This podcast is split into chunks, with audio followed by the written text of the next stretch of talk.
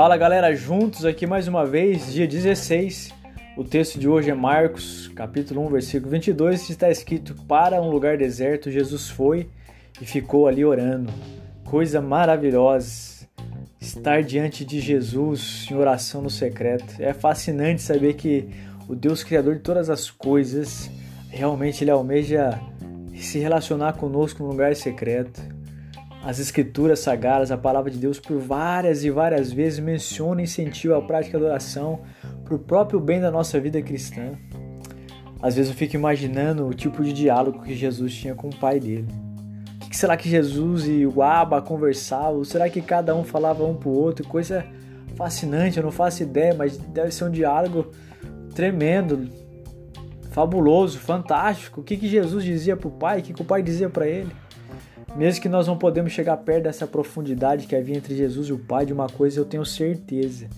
Nós podemos ter um tipo de relacionamento de profundidade com Jesus por meio da oração.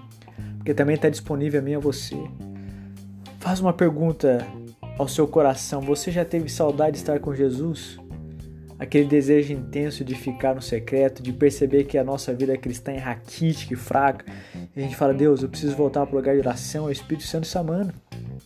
Muitas vezes sem dizer uma única palavra, quantas vezes eu cheguei para orar e simplesmente eu chorava diante do Pai porque ele supria essa saudade. Eu sabia que eu estava longe, fazendo a obra dele, mas tudo que ele queria é que eu voltasse a me relacionar com ele.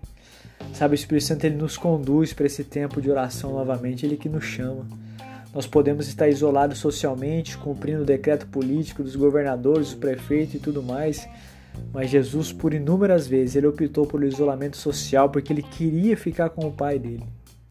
A palavra aqui, para mim e para você, é secreto.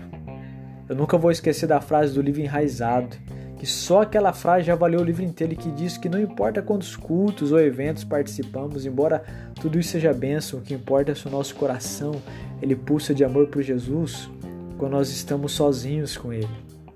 Coisa fabulosa. Já faz um bom tempo que o desejo pela intimidade com Deus ele, ela aumenta consideravelmente na minha vida. Eu tenho lido livros, eu tenho lido a Bíblia, eu tenho estado com Jesus. Mas preste atenção, talvez esse seja o seu caso, que durante muito tempo foi, mesmo, foi o meu mesmo frequentando a igreja. Houve tempo de muita sequidão espiritual. Eu levantava as mãos no culto, não orava mais em casa, não lia mais a Bíblia, mas frequentava a igreja. E Deus estava dizendo, Diogo, não é isso que eu quero de você apenas, eu quero que você desenvolva relacionamento de intimidade comigo no secreto, talvez seja o seu caso, de ir para a igreja, mas perdeu a perspectiva do relacionamento com Jesus. Às vezes eu queria muito que você sentisse o que eu sinto, mas eu não posso fazer isso, fazer você sentir o que eu estou sentindo. Eu posso orar por você para que você seja despertado espiritualmente. E que uma vez que você seja despertado, você possa recorrer ao lugar secreto. Porque de uma coisa eu sei, sempre é bom isolar-se socialmente para ficar só com Jesus. É um tempo fantástico e fabuloso. Queridos, Deus abençoe muito a sua vida e que você tenha uma sede desesperada pela presença de Jesus.